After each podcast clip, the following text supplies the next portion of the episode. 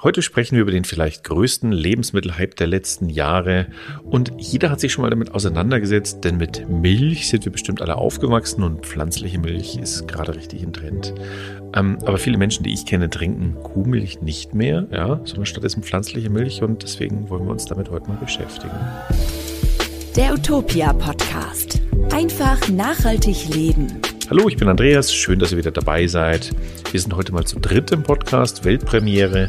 Zum einen, um das mal auszuprobieren, ähm, weil wir lernen ja auch ständig dazu, aber auch, weil es heute um ein Nachhaltigkeits- und teils auch Veganismus-Thema geht, zu dem, glaube ich, wirklich jede und jeder eine eigene Meinung hat, nämlich eben Milch und Milchalternativen auf Pflanzenbasis. Und dazu spreche ich heute mit meinen Utopia-Kolleginnen Frenzi und Lena. Hallo, ihr beiden. Hallo. Hi.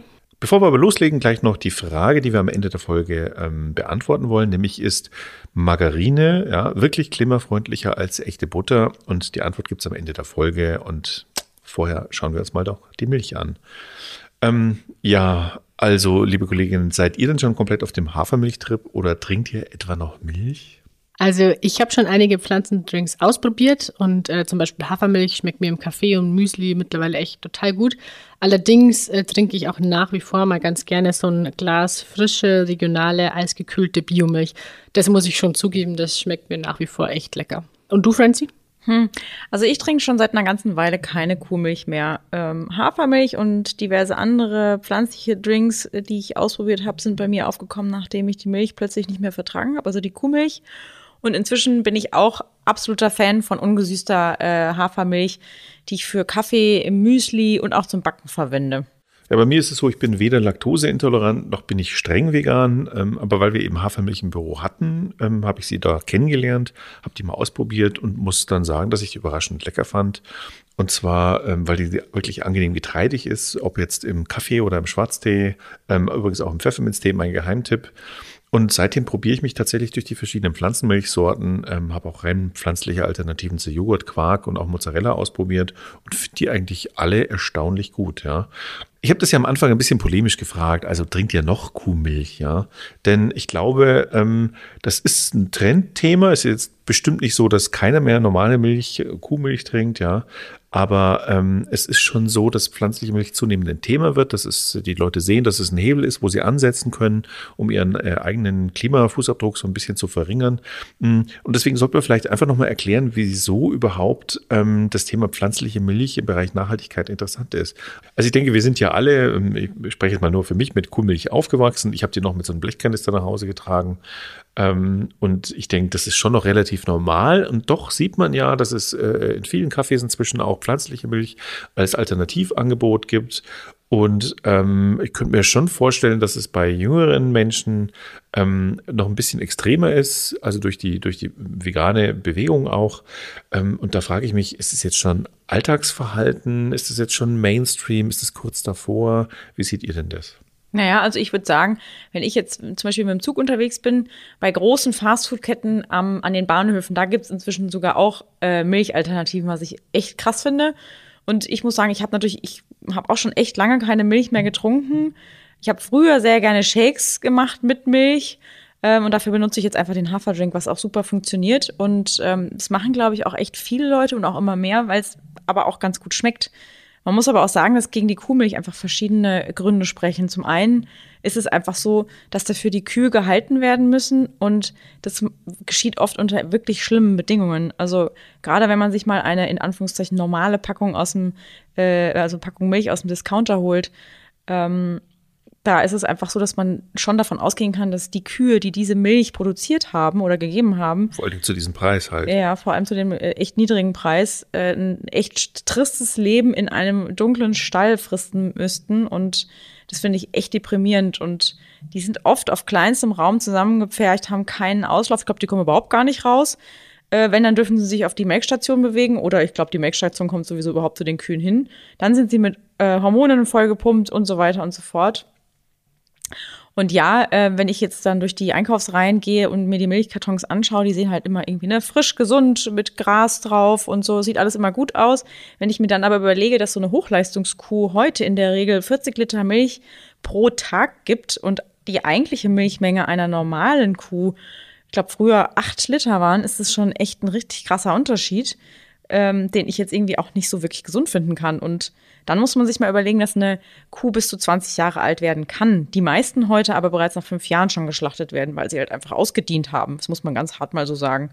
Und wenn ihr euch eine sehr gute Biomilch kauft, deren Betreiber auch auf Tierschutz achten oder euch äh, informiert, wer in der Region äh, bei euch Kühe hält ähm, oder ob es eine Molkerei gibt, die vielleicht ab Hof verkauft oder so, dann könnt ihr das natürlich auch mit beeinflussen, indem ihr einfach sagt, nee, ich möchte gute Milch kaufen, beziehungsweise ich möchte Milch kaufen, wo ich wenigstens weiß, wo sie herkommt oder ich kenne den Bauern oder so. Ähm, wir bei Utopia sagen allerdings, dann einfach auch Massentierhaltung sollte niemand unterstützen, auch wenn er oder sie gerne Kuhmilch trinkt. Ja, ich gebe dir da absolut recht, Francie. Also konventionelle Massentierhaltung ist absolut problematisch. Ich finde, man muss es aber schon noch ein Stück differenzieren, weil äh, beispielsweise ähm, in dem Ort, wo ich aufgewachsen bin, also im oberbayerischen im Dorfleben, da ist es schon so, dass ähm, Milchwirtschaft echt äh, Traditionsbetriebe sind und auch wenn es nicht unbedingt nur biozertifizierte Höfe sind, ähm, da trotzdem wirklich auf das Tierwohl geachtet wird. Ähm, man schaut, ähm, dass man so gut wie möglich das den Tieren auch ähm, ermöglicht, dass die dann, ähm, sage ich mal, schönes Leben irgendwie haben.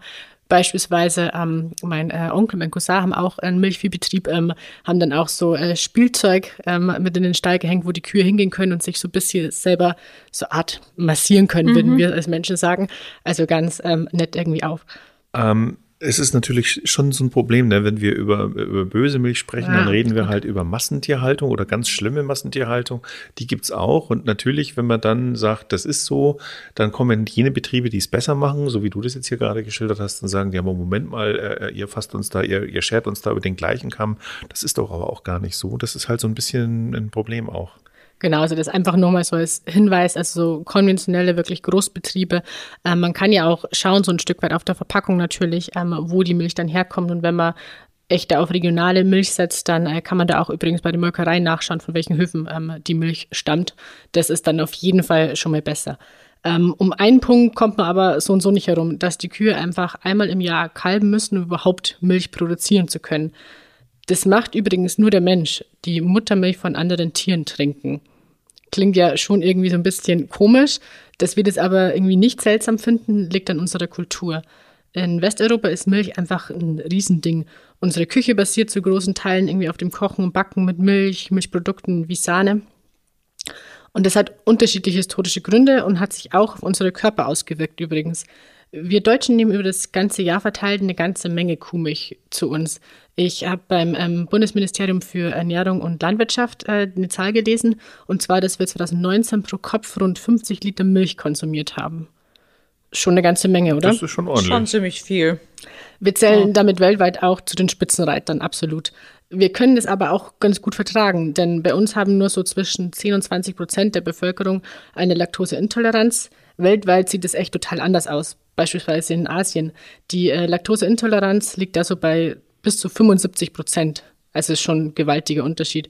Das heißt, nicht alle Menschen können Kuhmilch gleich gut vertragen und streng genommen brauchen wir die auch gar nicht zum Überleben. Ja, also dieses Argument, dass nur der Mensch äh, Muttermilch von anderen Tieren trinkt, das kenne ich. Ähm, das stimmt sicherlich auch, aber auch nur, wir sind auch die, die einzige Spezies, die ähm, Hafermilch trinkt, möchte, ich, möchte ich dazu anmerken.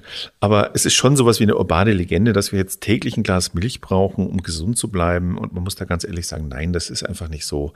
Es mag schon mal Zeiten gegeben haben, ähm, auch bei uns, wo es keine Alternativen zur Milch gab. Ähm, und es mag heute auch noch Orte auf der Welt geben, wo die Milchwirtschaft wahrscheinlich einen unentbehrlichen Anteil zur Ernährung beisteuert. Aber bei uns ist das ja eigentlich gar nicht mehr so schlimm, ja. Und deswegen muss man schon fragen, ob die Kuhmilch wirklich so gesund ist, wie uns alte Werbesprüche aller die Milch macht müde Männer munter. Ähm, ist ja ein schöner Zungenbrecher, ähm, aber was ist mit den Frauen? Sind die, sind die von selber munter? Oder die Milch macht's, ja. Und das sind ja alles Sprüche, die uns irgendwie einreden wollen. Du brauchst Milch. Ähm, und ja, brauchst aber nicht, ja. Und wir müssen uns schon auch klar machen, finde ich, dass wir heute nicht irgendwie da ein frisches Produkt trinken, das gerade aus einer Kuh gemolken wurde, mit ganz viel Natur drin, sondern Milch ist einfach ein stark verarbeitetes Produkt.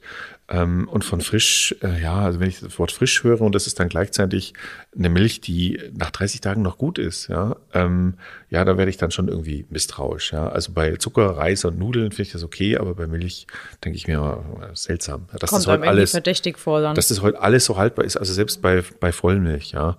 Mm, und man muss fairerweise auch sagen, jetzt mal auf der anderen Seite, weil du hast jetzt hier gerade schon, Lena, die äh, Milchbetriebe erwähnt. Es gibt halt auch Gruppen, die sind jetzt auf dem richtigen Feldzug gegen Milch. Und ähm, da wird dann Milch für alles Mögliche ähm, verantwortlich gemacht. Zivilisationskrankheiten, Übergewicht, Krebs, auch Allergien und so weiter. Und ja, nee, so einfach ist es auch nicht. Also so medizinisch, wissenschaftlich ist das jetzt nicht so easy belegt. Milch ist nicht per se ungesund und sie enthält eben, das muss man auch einräumen, ähm, sehr viele Nährstoffe ähm, als zum Beispiel pflanzliche Milch. Und ähm, das ist einfach halt auch wahr, ja. Ich habe mich da auch mal so ein bisschen eingelesen. Da gibt es verschiedenste Studien, die dann ähm, davon ausgehen, dass Milch sehr wohl Krebs verursacht. Die anderen sagen, es ist absolut nicht belegt. Also die Studienlage ist tatsächlich so, es gibt keine Studie, die jetzt wirklich belegt, dass Milch irgendeine Art von Krankheit massiv fördern würde. Wobei man sich auch schon wieder erinnern muss, dass natürlich die Milchindustrie milliardenschwer ist. Entsprechend gibt es da Interessen, ja, äh, die muss, muss man schon auch berücksichtigen. Ähm, ist halt schwierig, ja. Ich finde halt, wenn man sich, äh, wenn man sich dann einen Punkt klar macht, nämlich äh, ob Milch jetzt gesund ist oder ungesund, die Klimabilanz von Milch, die ist definitiv schlechter als die von anderen Produkten. Und ich nehme ja mal einfach den CO2-Rechner von Klimataria, wenn man den dann verwendet auf Milch, dann kommt raus, ein Liter Milch verantwortet 1,44 Kilo CO2-Emissionen. Also äh, das ist schon ein Haufen Holz. Für diese Menge von CO2-Emissionen könnte man auch 10 Kilometer Auto fahren. Ähm, oder, und das finde ich jetzt mal richtig krass, ja, haltet euch fest, für die CO2-Emissionen von 1 Liter Milch könnte ich auch drei Kilo Avocado essen. Drei Kilo? Wie viele Avocados sind das denn? Schon eine ganze Menge, oder? Das ist, keine, weiß ich jetzt nicht, was ein Avocado wiegt, aber das sind dann bestimmt, ja, keine Ahnung, 8 mal 3, 24, 30 Avocado du oder meine sowas. Güte. Ja. Das ist Kannst du Avocadomilch machen. Na, genau, ja. Mhm. Ähm, also wer Milch trinken will, der soll das auch weiterhin tun. Das wollen wir jetzt hier auch niemanden schlecht reden, aber die Frage lautet schon, brauchen wir das wirklich? Brauchen wir das in der Menge, in der wir heutzutage, also 50 Liter im Jahr, du hast es ja gerade gesagt, trinken, braucht es täglich ein Glas Milch? Und die Antwort darauf lautet halt eigentlich nein. Genau. Und wir können deshalb vielleicht auch was anderes trinken. Also zum Beispiel äh, Milchalternativen wie Pflanzenmilch. Und die gibt's ja mittlerweile wirklich fast in jedem Laden zu kaufen. Ich bin auch ab und zu ähm, auf dem Heimweg mal bei einem äh, Discounter und die haben zwar manchmal nur Sojamilch im Angebot, äh, inzwischen aber immer häufiger auch äh, Haferdrink. Und ähm, vor allem die großen Supermärkte und die, vor allem die Biomärkte ähm, haben auf jeden Fall diverse pflanzliche Drinks im Angebot und ich habe auch festgestellt, dass relativ viele Drogeriemärkte, die haben ja so kleine Essabteilungen, da gibt's jetzt auch äh, neben Soja, äh, Hafer, äh, ich glaube auch Mandeldrink, also da gibt's auch immer mehr. Und ähm, da sind echt die ganzen Regale inzwischen voll. Man muss sich da echt erstmal durcharbeiten, um auszusuchen, was man sich mit nach Hause nehmen möchte. Ja, was heißt durcharbeiten? Man kann das halt einfach mal ausprobieren, ja. was einem schmeckt, was einem ja, behagt. Habe also. ich auch gemacht. Hm. Aber lass uns vielleicht auch direkt mal beim Klassiker bleiben, der Sojamilch nämlich. Weil die Sojamilch ist nämlich ein Traditionsgetränk eigentlich, was es in Asien schon seit Jahrtausenden gibt und auch äh, was dort auch seit Jahrtausenden schon getrunken wird. Das ist also nicht irgendwie ein neuer Vegetrend, äh, auf den wir hier aufspringen, sondern ähm, den gibt's dort eben, das gibt's, Getränk gibt's dort einfach schon lange nur. Ähm, in Deutschland ist die Sojamilch eben hauptsächlich mit dem Verzicht auf die äh, Kuhmilch verknüpft. Es gibt zum Beispiel in China ja auch äh, Gerichte, in denen sowohl Fleisch als auch Tofu verwendet werden. Und ähm, das Gleiche ist hier in Deutschland, gilt der Tofu eher als Fleischersatz und wird nicht zusammen in einem Gericht verkocht. Ich finde es tatsächlich auch komisch, wenn ich jetzt Fleisch und Tofu in ein Gericht hauen würde. Ja, aber vielleicht nur, ist man nicht gewohnt, gell? Ja, ja. ja. könnte ja vielleicht auch ganz gut schmecken. Nun ja. Jetzt ist es bei der Sojamilch aber auch so, dass äh, der große Vorteil ist, dass sie, dass es sie erstens jetzt inzwischen fast überall gibt und dass sie vor allem glutenfrei ist. Ja, das stimmt.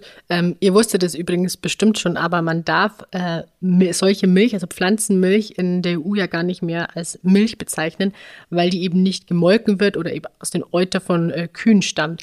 Deswegen steht auf den Produkten dann immer richtigerweise Drink drauf und nicht Milch, also eben Sojadrink, Haferdrink und so weiter ist schon irgendwie absurd und äh, liegt auf, mit Sicherheit auch daran, dass da die Milchkonzerne schon. Ja, nicht nur mit Sicherheit, sondern mit ziemlicher Gewissheit. Und man muss schon auch sagen, daran müssen sich nur die Anbieter halten. Wir dürfen ähm, Pflanzenmilch Pflanzenmilch nennen, wir dürfen Hafermilch Hafermilch nennen und übrigens auch Scheuermilch und äh, Bohrmilch kommt nicht aus, aus Kühen raus.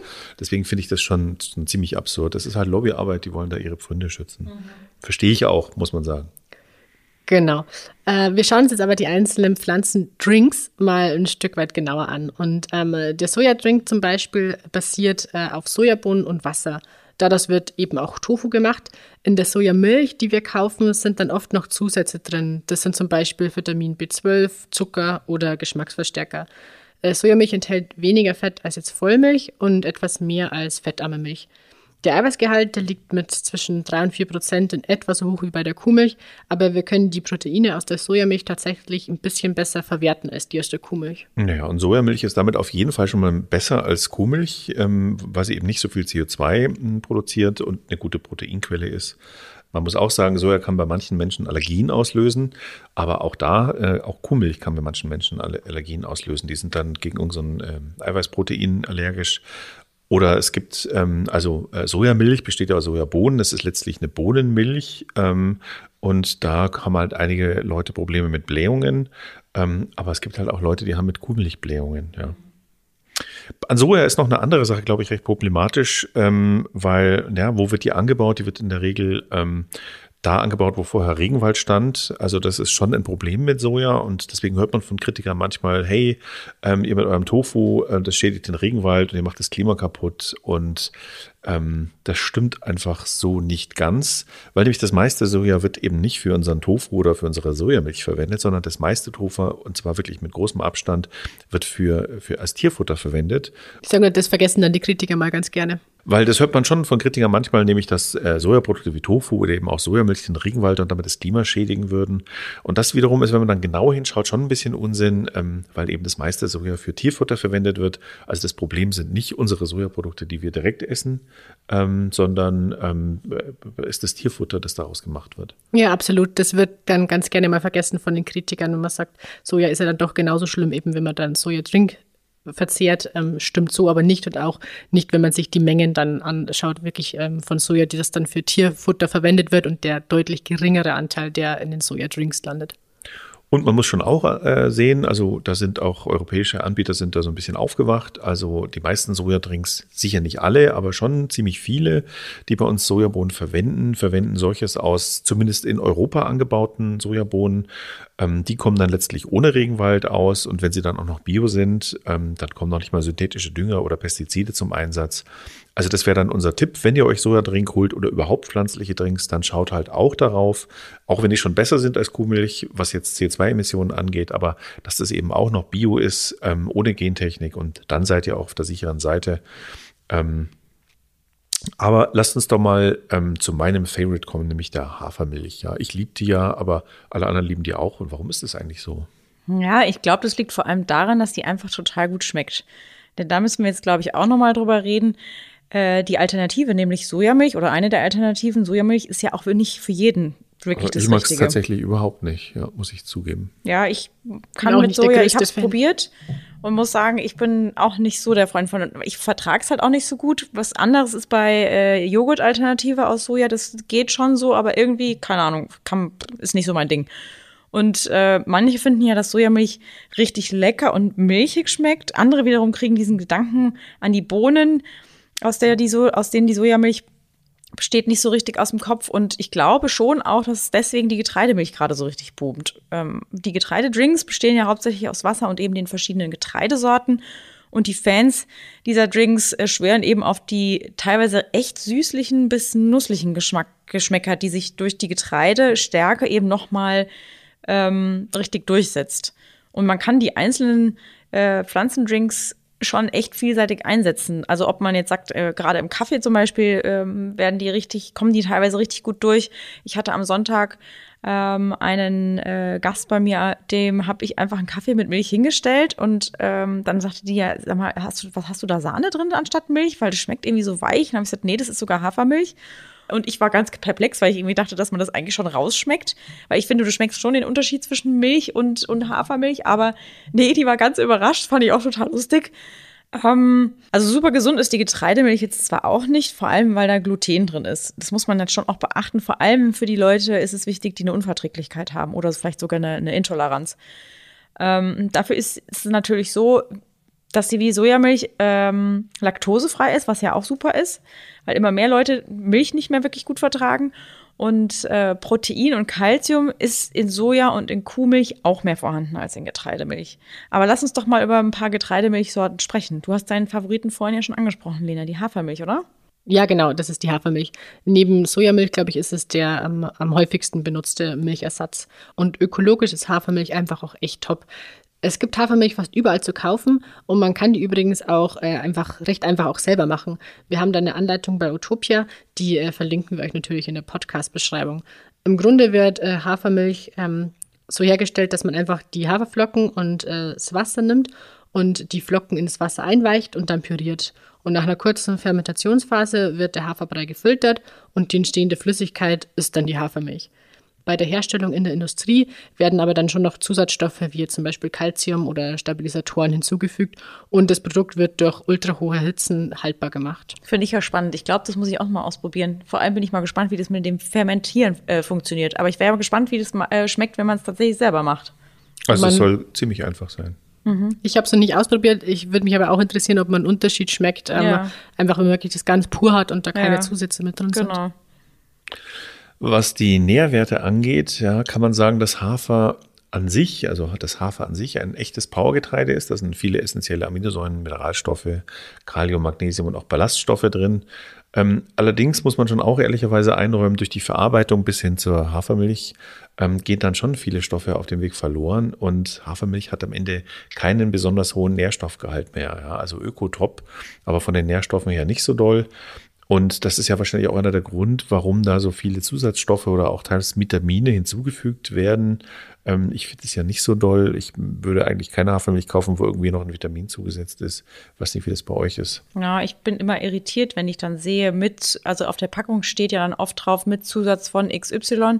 Und mich tendiert es dann immer dazu, dass ich das Ding wieder zurück ins Regal stelle, weil ich mir denke, ich will eigentlich nur meinen Haferdrink haben. Ich will jetzt nicht nur irgendwelche äh, Zusatzstoffe, Mineralstoffe, wie auch immer haben, weil ich, ja, nee, es taugt mir auch nicht so. Ich gebe dir total recht, bin auch da eher ein Fan von äh, purem Haferdrink. Ich glaube, dass es sehr vielen Leuten genau andersrum geht als uns, dass die ähm, das super finden, wenn draufsteht, oh, der Vitamin oder das Vitamin ist noch mit drin mhm. ähm, und dann eher ähm, zu der Packung greifen oder zu dem Produkt als zu einem anderen, wo es nicht draufsteht. Mhm. Naja, man hat dann halt das Gefühl, es ist irgendwie äh, gesünder oder genau. so. Und die Gesundfrage wird ja auch immer gestellt bei ähm, pflanzlicher Milch versus normale Milch. Und da muss ich schon sagen, gesund ist immer so ein Wort. Ne? Man kann nicht sich gesund essen. Ähm, man wird nicht gesünder, weil man irgendwas isst oder so, sondern es ist andersrum. Man wird irgendwie krank, wenn man irgendwas nicht isst oder wenn man zu viel von etwas isst. Das ist halt einfach Fehlernährung. Ähm, aber man kann sich nicht irgendwie mit einem gesunden Pflanzendrink irgendwie fitter trinken oder sowas. Das äh, geht einfach nicht. Ja? Mhm. Also, ne, das auch diese Superfoods und so, das ist einfach Quatsch, ja. Ähm, vielleicht kann man so rum sagen, es ist für, für den Körper nichts Schlechtes, Hafermilch zu trinken, aber es ist jetzt auch nichts, was jetzt irgendwie ein Vitaminschub wäre oder wie äh, frisch gepresste Orangen oder was weiß ich. Sie schmeckt halt gut und sie ist fürs Klima halt einfach besser als Kuhmilch, ja. Ähm, aber Hafermilch ist ja nicht die einzige Milch, es gibt ja auch noch die Mandelmilch. Ja, bei der Herstellung von Mandelmilch ist es ein bisschen äh, komplizierter als äh, zur Herstellung von Haferdrink. Für Herstellung von Mandelmilch oder Mandeldrink werden die Mandeln erstmal geröstet und anschließend zum Mandelmehl vermahlen. Und dann geht's weiter wie bei der Hafermilch eben auch. Das wird anschließend mit Wasser vermischt. Ähm, Mandeln gelten ja eigentlich als sehr gesund. Meine, sind ja auch eigentlich sehr gesund, aber bei Mandelmilch muss man da schon immer noch ein bisschen aufpassen und mal auf die Zutatenliste schauen, weil es ist oft Zucker mit dabei. Und da, auch da ist es so, dass äh, es vielleicht besser ist, eine ungesüßte Variante zu nehmen oder die Mandelmilch einfach gleich selbst zu machen, weil dann ist definitiv kein Zucker dabei und richtig schwierig ist es auch nicht. Es gibt auch da eine Anleitung auf utopia.de, die packen wir euch gern auch noch in die äh, Show Notes und dann könnt ihr das einfach mal ausprobieren. Ansonsten ist Mandelmilch aber halt auch kein Superfood, ne? Also ähm, das muss man sich dabei immer noch äh, irgendwie in, in Erinnerung rufen, weil wenn du so eine normale Mandel isst, glaube ich, ist da einfach mehr drin, was äh, die Power angeht, als wenn du die bearbeitete Mandelmilch zu dir nimmst. Was aber echt ganz cool ist, ist mehr oder weniger frei von potenziell allergenen Stoffen, weil Mandelmilch eben keine Laktose enthält, äh, keine Sojaproteine, kein äh, Milcheiweiß und vor allem kein Gluten, was vor allem für viele Allergiker super ist und ja auch sehr wichtig. Und ähm, sie, erhält dazu, sie enthält dazu aber kaum Kalzium, wenig Proteine und quasi keine Mineralstoffe. Was aber wirklich ganz cool an der Mandelmilch ist, dass man sie sehr gut aufschäumen kann. Wobei ich sagen muss, dass mein Haferdrink auch echt super aufschäumbar ist. Und ähm, die Mandelmilch macht sich wirklich gut im Kaffee, wenn ihr drauf steht, ein Latte Macchiato mit Schaumhäubchen oder auch mal ein Cappuccino oder sowas zu trinken. Wir haben dazu auch einen ganz tollen Artikel auf utopia.de, der, glaube ich, verschiedene Getreidemilchsorten vorstellt und dann eben vergleicht, welche sich davon am besten aufschäumen lässt. Und auch den packen wir euch gerne in die Show Notes. Dann könnt ihr das einfach auch mal testen. Was habt ihr denn alle nur mit dieser Aufschäumerei ständig? Ich Ja, liebe Milchschaum, das schmeckt lecker und das kann man gut. so schön löffeln. Also Genau. ich mag das schon gerne. Wenn der Kaffee kommt, löffelt man erst den Schaum ab und danach trinkt man erst, weil Also der Kaffee ist immer zu heiß, wenn er Ich kommt. habe mir sehr weder aus richtig. echter Milch noch, noch aus Pflanzenmilch jenen Schaum gemacht. Der Schaum ist super. Kindercappuccino, sage ich da nur. Okay, naja, Absolut. so ist. Ich könnte auch noch die äh, Barista-Versionen ähm, empfehlen von den einzelnen ähm, Drinks. Also wenn es mit eurem Hafertrink nicht so gut klappt wie bei der Frenzy mit dem Aufschäumen, dann äh, ist das auch eine sichere Nummer. Ich weiß gar nicht, was da genauso anders ist in der Zusammensetzung, aber die äh, eignen sich wirklich super, um Milchschaum herzustellen. Stimmt, das habe ich auch schon mal ausgetestet. Hm. Aber lasst doch mal Klartext reden. Wie seht ihr das denn? Was tut ihr in euren Kaffee? Und was benutzt ihr für andere Drinks? Und was schmeckt euch davon am besten? Also ich bin Hafermilch-Fan, habe ich ja vorhin schon gesagt. Mir schmeckt es im Kaffee lecker, mir schmeckt es aber auch im Müsli lecker. Tatsächlich esse ich dann Haferflocken mit Hafermilch. Vielleicht irgendwie ein bisschen eintönig, aber mir schmeckt es gut. Ja, bei mir ist es so, dass ich tatsächlich zwei verschiedene Haferdrinks benutze. Und zwar den für den Kaffee. Das ist einer, der ist äh, äh, bio und extra ungesüßt, steht auch auf der Packung drauf. Und dann nehme ich noch einen normalen Haferdrink, der ist auch ungesüßt, aber eben auf natürliche Art und Weise süß. Und den nehme ich dann für mein Porridge am Morgen. Und da mag ich das irgendwie ganz gern, wenn es ein bisschen süßlicher schmeckt. Und ansonsten bin ich, äh, ich gebe es zu, Fan von äh, Reisdrink für meinen Milchreis, den ich mir ab und zu mache, weil ich finde, es ergänzt sich total gut, weil er dann richtig cremig wird. Ja, und ansonsten ist es so, dass ich eigentlich äh, den Haferdrink für Kaffee und fürs Müsli und vor allem fürs Backen und fürs Kochen äh, auch inzwischen verwende, als Ersatz eben für normale Kuhmilch. Und das klappt eigentlich ja also richtig gut. Also ich bin auch der Hafermilchtyp, ja. Ähm, verwende sie in, in Kaffee, in ähm, schwarzen Tee, übrigens auch in Pfefferminztee. Das muss ich ja auch mal ausprobieren. Ja, also äh, einige halten mich für pervers, deswegen ich finde es super. Ähm, ich tue es auch ins Müsli rein. Ja, neulich hatte ich mal, ähm, ist mir da hatte ich keine Hafermilch mehr, habe ich dann Tomatensaft stattdessen rein. Ist auch ein interessantes ähm, oder Gemüsesaft war es. Es ist schon cool, also ist eine Erfahrung, die man machen muss. Aber ich finde tatsächlich Hafermilch im Müsli finde ich äh, mit das, das Größte überhaupt. Mm. Bei Joghurts, ähm, da habe ich überhaupt gar keine Haferprodukte gefunden. Da finde ich nur Sojaprodukte und da stört mich zum Beispiel Soja auch nicht. Also Sojamilch ist nicht mein Ding, aber Sojajoghurt oder besser gesagt Soja-Schokopudding finde ich tatsächlich sehr lecker. Ähm, das gönne ich mir halt ab und zu mal. Ja. Ah, da könnte, kannst du mal gucken. Es gibt inzwischen ähm, einige Produkte, äh, die Joghurt auf Haferbasis anbieten, zum Beispiel bei äh, Drogerieketten findet man da schon welche und die habe ich jetzt letztens extra mir mal geholt, weil ich wusste, dass wir diese Folge hier machen und äh, habe es probiert und muss sagen, das ist eigentlich echt ganz ganz gut. Also ich habe jetzt auch, was habe ich probiert? Mandel, ähm, Mandelbasis-Joghurt ähm, und Haferbasis-Joghurt als großen Becher auch und das war, das war auch ganz okay. Das ist ein cooler Tipp, weil ich auch großer Joghurt-Fan bin, also ähm, Müsli ins Joghurt machen. Ähm, es funktioniert auch zum Backen ganz gut. Also ich ähm, habe das selber noch nicht so viel ausprobiert, aber meine Schwester backt ganz viel ähm, laktosefrei und benutzt da schon auch äh, Hafermilch und auch äh, Kokosdrink ganz gut. Das schmeckt echt auch ganz lecker.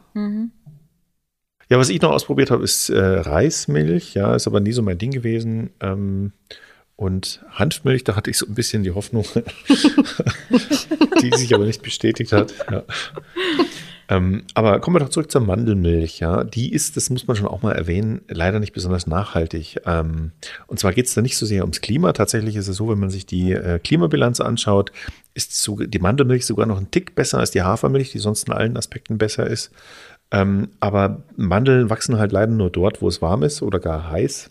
Und in solchen Ländern ist typischerweise das Wasser knapp.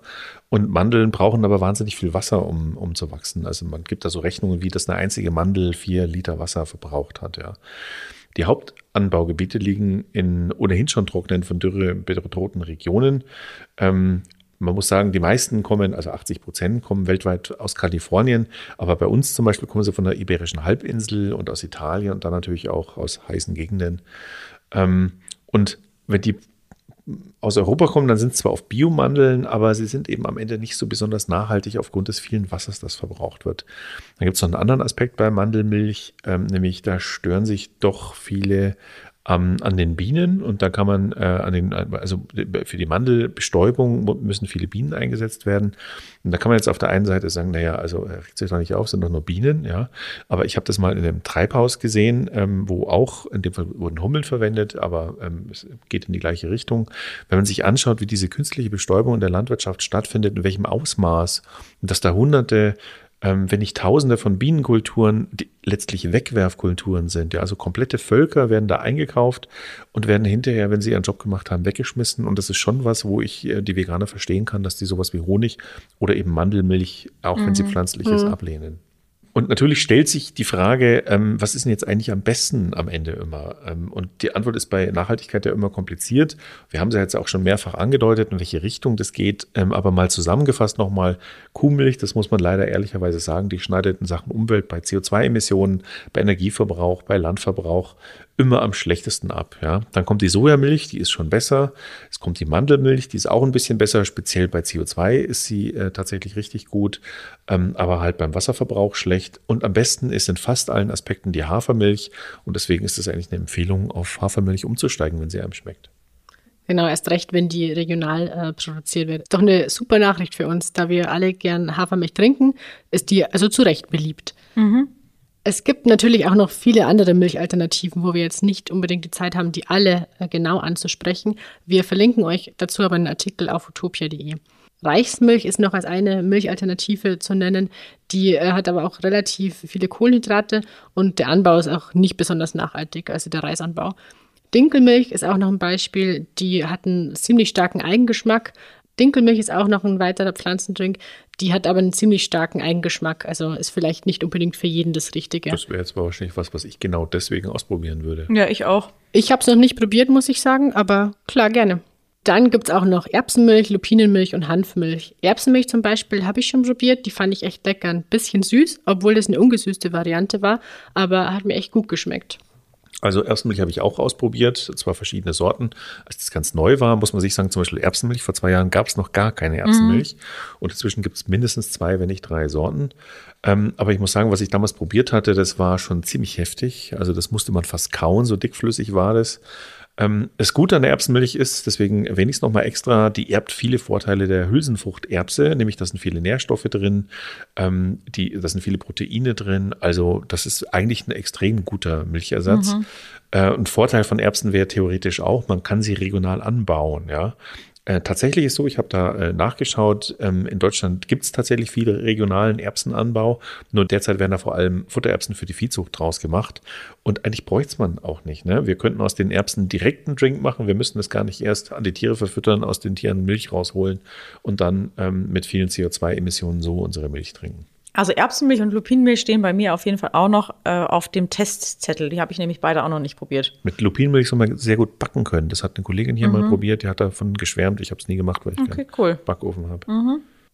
Ja, spannend. Lupinenmilch tatsächlich habe ich auch noch nie probiert, aber äh, werde ich mir auch mal holen in nächster Zeit. Wir verlinken euch natürlich die äh, wichtigen Beiträge und ähm, Milchalternativen, über die wir gesprochen haben, in unserer Podcast-Beschreibung. Und jetzt wollen wir aber noch auf unsere Frage vom Anfang zurückzukommen. Um, und jetzt wollen wir aber noch auf unsere Frage vom Anfang der Folge zurückkommen, auch um den Bogen zu spannen. Ist vegane Butter oder Margarine dann jetzt wirklich klimafreundlicher als echte Butter? Ja, und die Antwort liegt eigentlich schon auf der Hand, wenn man sich klar macht, was Butter eigentlich ist. Nämlich ist es irgendwie konzentrierte Milch. Ja, sie wird ja aus dem Rahmen der Milch hergestellt und entsprechend potenziert sich einfach die schlechte Ökobilanz der Milch in die Butter hinein. Und da gibt es dann Berechnungen, dass zum Beispiel ein Kilo Butter auf 10 bis 24 Kilo CO2 kommt. Also das bedeutet, für ein Kilo Butter kannst du 65 Kilometer mit dem Auto fahren.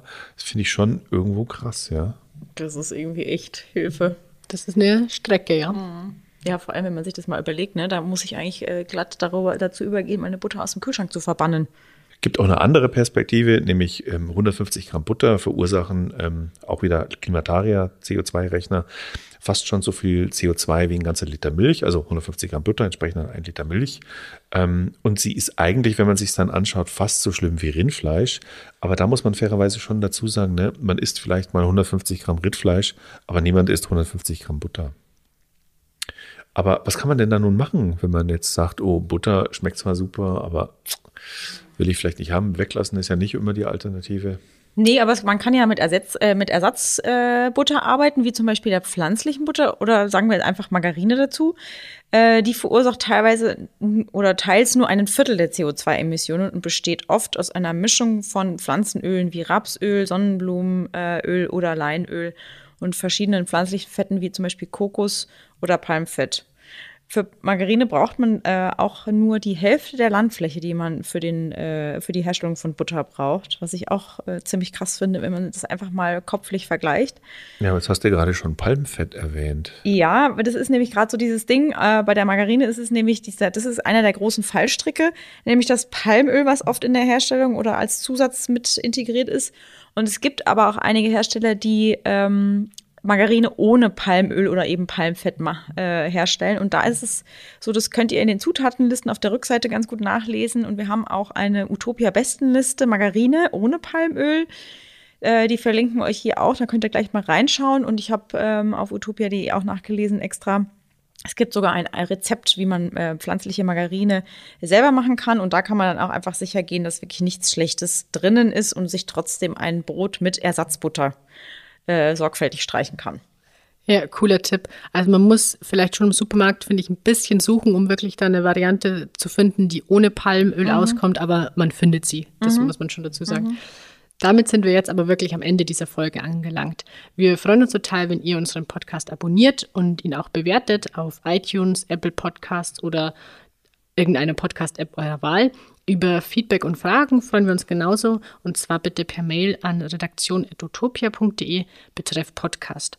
Ja, und dann äh, danken wir euch heute mal zu dritt dafür, dass ihr uns zugehört habt. Ähm, wir hoffen, es hat euch so viel Spaß gemacht wie uns und wir freuen uns natürlich, wenn ihr nächste Woche wieder reinschaltet in den nächsten Podcast. Genau, macht's gut, bis zum nächsten Mal. Bis dann, ciao. Ciao. PS, hier sind nochmal Andreas und Frenz hier aus der Utopia-Redaktion, denn eine Sache haben wir noch für euch. Genau, und zwar feiert der Utopia Podcast im April schon seinen ersten Geburtstag. Genau, ihr habt richtig gehört. Es gibt uns nämlich dann seit genau einem Jahr zu hören. Und das wollen wir natürlich feiern. Und zwar indem wir eine Geburtstagsfolge zusammenstellen mit euren Tipps für ein nachhaltiges Leben, die wir dann gerne vorstellen und besprechen wollen.